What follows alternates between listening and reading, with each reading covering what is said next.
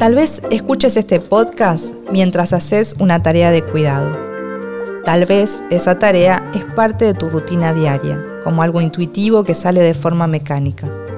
Pero detrás de la casa limpia y ordenada, la ropa colgada, el pañal cambiado, el mensajito para ver si está todo bien, los medicamentos de cada día, las tareas de la escuela, la comida preparada, alguien trabaja. Remuneradas o no, las tareas de cuidado tienen valor y es necesario darles reconocimiento y protección.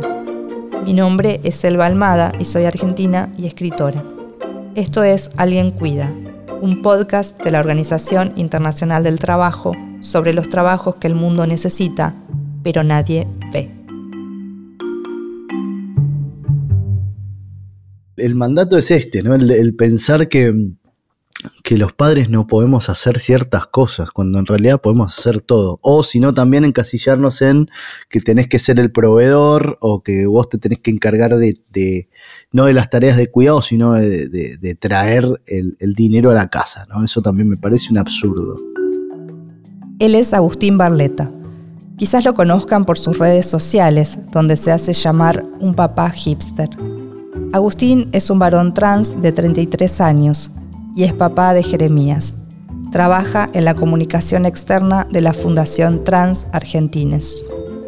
Lo escuchamos hablando sobre los estereotipos que pesan sobre el rol de la paternidad.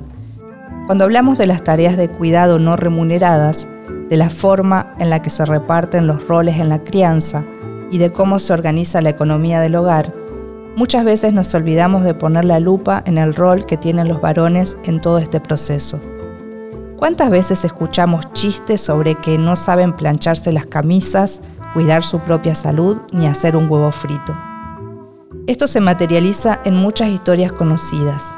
Tradicionalmente, las mujeres asumen el cuidado desde la crianza de un bebé hasta el acompañar a familiares mayores, mientras que los varones se hacen cargo del soporte económico de estas tareas o de resolver lo que se les delegue. ¿Por qué al ver a una mujer cuidando a una persona mayor pensamos que está cumpliendo su rol y si lo hace un varón se lo destaca como una ayuda? ¿Por qué una madre paseando a su hijo por la calle nos parece lo normal y un padre con un cochecito nos llama la atención? Volvamos a Agustín, vayamos al comienzo de su historia antes de ser padre. Ya desde chico él sabía que algo de todo lo que se le imponía por haber nacido con vulva le resultaba incómodo. Yo entendía que me sentía muy incómodo con ciertas cosas, que eran las cosas que me decía la gente que tenía que hacer porque era una nena, ¿no? Porque el, mundo me percibía como una niña. Agustín comenzó su transición a sus 24 años. Yo siempre digo que, que la persona trans no sufre por ser trans, sino que sufre por el entorno, sufre por el que dirán, sufre por, por mi familia me aceptará o, por mi trabajo me aceptarán, que también fue, fue una lucha. Eh, mi familia lo entendió con el tiempo, hubo miembros de mi familia que lo entendieron más rápido que otros, pero en definitiva siempre comento que tuve suerte, tuve suerte y y me aceptaron y, me abrazaron. Y bueno, después el, momento de ser papá fue un sueño, fue un sueño hecho realidad. Yo fue un sueño que yo pensé que nunca iba a poder vivir en mi vida, esos sueños que son como, como viajar a la luna, como que, no sé, no lo voy a poder hacer nunca. Y para mí ser papá y haberme convertido en papá eh, me indica que no hay nada que no pueda hacer. Agustín y su compañera Natalia decidieron formar su familia. Ella tenía deseos de gestar y él podría tener dificultades por la testosterona del tratamiento de su transición, por lo que fue ella quien llevó adelante el embarazo. Y como se habían propuesto desde el comienzo de su vínculo, la paternidad y maternidad que eligieron también rompió muchos esquemas. Lo primero que quise romper fue con el tema de las tareas de cuidado. Me parece que eh, que es absurdo que tanto las madres como los padres pueden hacer absolutamente todo, salvo, siempre digo, amamantar. Yo lo único que no puedo hacer es amamantar. El resto lo puedo hacer perfectamente. Eso era un mantra para mí. Eh, y me he encontrado con, esta gente de que, no sé, por ejemplo, estábamos en algún lugar con Nat y era como, no sé, nene hace sus necesidades, hay que cambiarle el pañal y la gente automáticamente las mira a las madres, ¿no? Es como que, bueno, te toca. O, no sé, decimos, bueno, lo voy a bañar, bueno, la madre. No, Nat em, labura en una agencia de, viajes y, por un tema personal de laboral tuvo que viajar a Estados Unidos en febrero del año pasado. No, febrero de este año. Y yo me quedé con Jere 13 días solo la preocupación de nuestro entorno, porque yo estaba solo con el nene, no te puedo explicar. Mi mamá empezó, que no, que yo te voy a cocinar, mi suegra, que no, que yo les voy a lavar la ropa, y yo como que, tranquilas, yo puedo con todo, ¿no? Eh, más que nada me llamó la atención esto de las personas adultas mayores, cómo, cómo ven a un padre como un inútil también. Creo que es parte de lo que tenemos que cambiar. ¿Cuántas veces naturalizamos estas cosas? A veces ver a un varón a cargo de los cuidados llama la atención como si no pudieran realizar estas tareas. E incluso en el caso de Agustín, un varón trans, estos estereotipos también se reproducen. Daniel Jones, investigador del CONICET, miembro del Instituto de Masculinidades y Cambio Social y papá de León, nos da su punto de vista. Los modelos más tradicionales en general han pensado la paternidad como un lugar más de proveedor económico eh, ocupado generalmente por un varón. Eh, ese varón sería cisgénero y heterosexual. Eh, y que tendría como una de sus principales funciones la de poner límites, la de acercar, en el caso de los hijos varones, al deporte, quizá cierto desapego emocional ¿no? Cierta distancia, cierta dureza, que también sería parte de un modelo ejemplar de varón para socializar a esos hijos. Y en el caso de las hijas mujeres, sobre todo un padre protector, ¿no? Protector de la integridad física, pero también protector moral. Eh, afortunadamente esos estereotipos eh, con el correr del tiempo han demostrado que son eso, ¿no? Estereotipos, prejuicios, modelos que a veces resultan arcaicos y en este sentido comienza a haber una asociación entre paternidad y sensibilidad, entre paternidad y compromiso emocional, entre paternidad y presencia, que van moldeando nuevas imágenes circulantes, por ejemplo, en fotografías, en publicidades, en redes sociales, en notas periodísticas, etc. Todos estos estereotipos se anclan, como dice Daniel, en las cosas que vemos a diario. Dentro de las familias somos las mujeres las que asumimos la responsabilidad primaria de las tareas de cuidado. El 67% del tiempo total de cuidado en los hogares es llevado a cabo por mujeres y en promedio las mujeres argentinas destinamos el doble de tiempo a los quehaceres domésticos que los varones, es decir, 6,4 horas diarias contra las 3,4 horas diarias que destinan ellos. E incluso cuando no estamos haciendo una de esas tareas, las tenemos en cuenta, las planificamos y organizamos, lo que provoca una carga mental excesiva por la disparidad. Hoy vemos un mayor protagonismo de las masculinidades en los cuidados, pero es importante que sea compartido de verdad, que estas tareas se incorporen al cotidiano y pasen a tener una distribución equitativa porque también provoca una carga mental el tener en la cabeza que hay que avisarle a un varón que debe recordar hacer la parte que le corresponde. Pero entonces, ¿qué se necesita para lograr una distribución equitativa? Para empezar, una estructura que dé apoyo. En la normativa argentina, según la Ley Nacional de Contrato de Trabajo, los varones cuentan con dos días corridos de licencia por paternidad para llevar adelante las tareas de cuidado y crianza cuando nacen sus hijos, es decir, apenas 48 horas. Esta ley de 1976 indica que los dos días se tienen que tomar consecutivos al nacimiento, incluso si se da un fin de semana. La misma ley indica que la licencia para las mujeres es de 90 días, tres meses. Argentina está entre los países que menos derechos otorgan para las paternidades en toda América Latina. Mientras tanto, hay muchos países en el mundo que avanzaron en su normativa y hoy proveen días de licencia por paternidad que en algunos casos son superiores al promedio global que se otorga a las mujeres.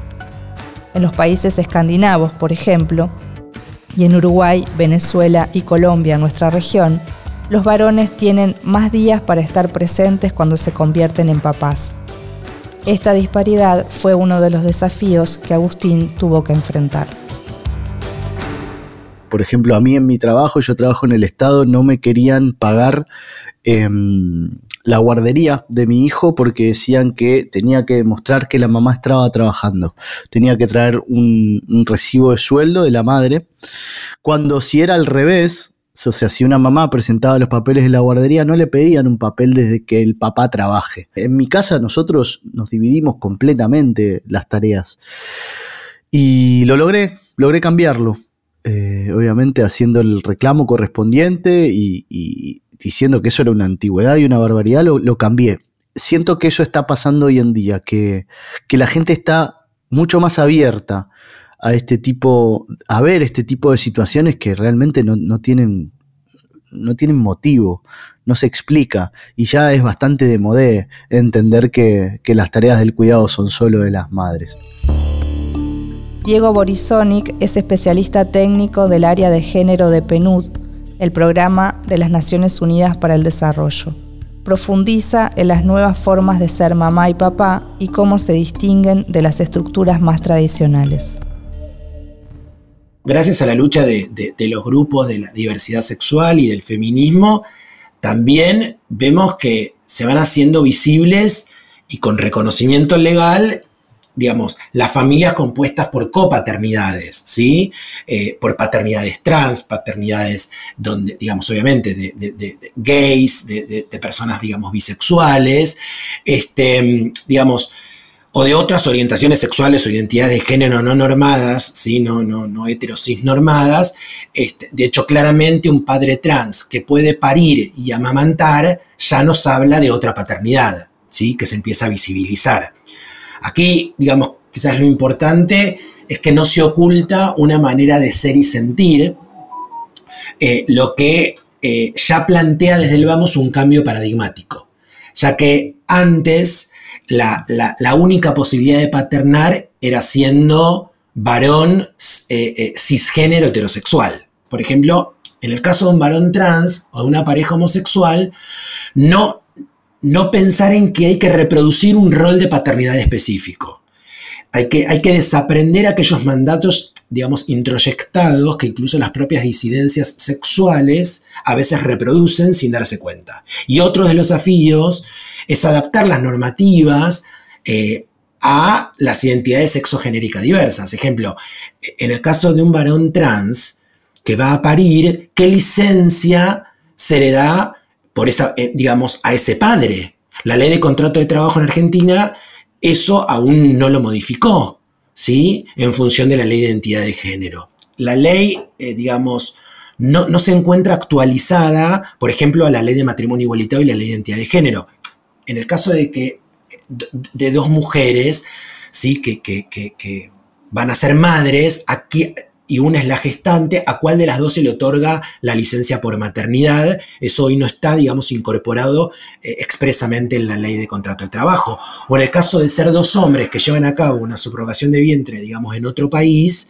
eh, ¿cuál, va, digamos, ¿cuál va a ser el, régimen de licencias? O en el caso de un varón trans, eh, que, va a parir. ¿qué licencia se le da siendo padre?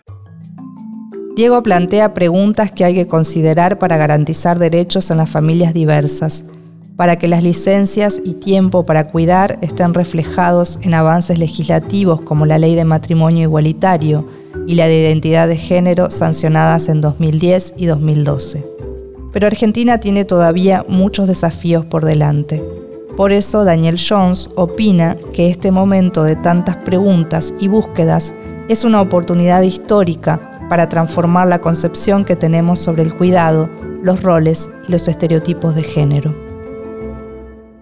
Si uno ve la batería de leyes aprobadas en Argentina desde los 2000 en adelante, por lo menos, eh, siendo la más conocida, digo, educación sexual integral, ley de matrimonio igualitario, ley de identidad de género, hasta la sanción del aborto en diciembre de 2020, creo que la agenda de cuidados es la que requiere ahora de, mayor atención de parte de, los movimientos con, poder emancipatorio y creo que en este sentido los varones tenemos un, lugar y una responsabilidad histórica, no para ganar protagonismo político una vez más, como solemos hacer los varones, sobre todo los varones privilegiados, los blancos, educados, cis eh, propietarios, urbanos, sino para también empezar a pensar, eh, digamos, cómo abandonar algunos privilegios para asumir responsabilidades, ¿no? En modelos eh, de relaciones de género más igualitarias y donde haya también una erradicación de la violencia y que eso también se transmite intergeneracionalmente en los modelos de crianza. Cuando hablamos de masculinidades y cuidados, son muchas las preguntas que nos tenemos que hacer. ¿Alcanza con delegar al varón aquellas tareas que generalmente sostenemos las mujeres? ¿Cómo se van a modificar los vínculos entre varones, con sus familias, con sus amigos y en sus espacios de trabajo si nos planteamos una redistribución equitativa de las tareas? ¿Cómo cambiarían los roles y las experiencias de las mujeres en esta transformación? ¿Es suficiente la ampliación de las licencias por paternidad o hay que pensar en una estructura de políticas que fomente una mayor participación de los varones en la responsabilidad de cuidar? Quizás cambiar la manera en la que se distribuyen los cuidados requiera, a su vez, de cambiar la estructura que organiza los roles por género y asigna una responsabilidad asimétrica a las mujeres.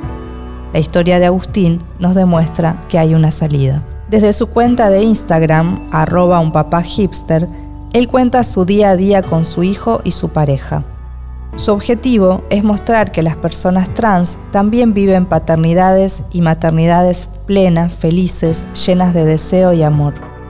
Que existen otras formas de ser padre y pareja, de estar presente y habitar el hogar.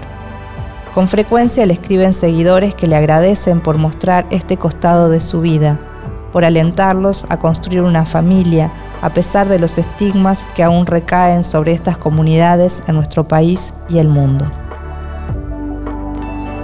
Yo quería mostrar eso y la cantidad de mensajes que empecé a recibir de personas trans y de también muchas familias con infancias trans diciéndome que les daba esperanza y, que les daba años de vida verme a mí feliz, porque entendían que sus hijos también iban a ser felices si ellos les amaban, ¿no? Porque ese es el punto. Lo único que, que necesitamos para ser felices es que nuestro entorno nos ame, que nuestro entorno nos respete, que nuestro entorno nos empuje para adelante, estudiar, trabajar, lo, más importante para una persona trans es eso. Entonces, eso era lo que yo quería empezar a visibilizar. Estoy muy, muy esperanzado con el futuro porque creo y entiendo que las infancias, y, por ejemplo yo lo voy a hacer con mi hijo, eh, están viendo más a los papás, eh, están, están teniendo más relación con sus papás. Y eso va a hacer que ellos entiendan que eso es la paternidad, ¿no? Porque para nosotros quienes somos más de 30, la paternidad era un señor que venía a la noche con traje y corbata, que cenaba con nosotros y se iba a dormir. Eso, y eso no es la paternidad. Entonces eso es lo que vamos a tratar de que no suceda. Y creo que, realmente en un futuro, y también con en la materia de la diversidad y con la, ampliación de derechos que hay eh, y las leyes que está promoviendo este país, estoy muy esperanzado con el futuro, la verdad. Alguien Cuida es un podcast original de la OIT, la Organización Internacional del Trabajo en Argentina, producido por Agencia Hermana y Posta. Idea y dirección, Magali Yance, Mariana Sebastiani y Pablo María Sorondo de la OIT Argentina. Guión y producción, Paloma Navarro Nicoletti y Lucía Cholaquian Herrera. Edición Ignacio Huarteche. Producción ejecutiva por Posta, Luciano Banchero y Diego del Agostino. Producción ejecutiva por Agencia Hermana, Cintia González Oviedo y Melanie Tobal. En este episodio contamos con la participación de Diego Borisonic, Daniel Jones y Agustín Barleta. Mi nombre es Elba Almada. Hasta la próxima.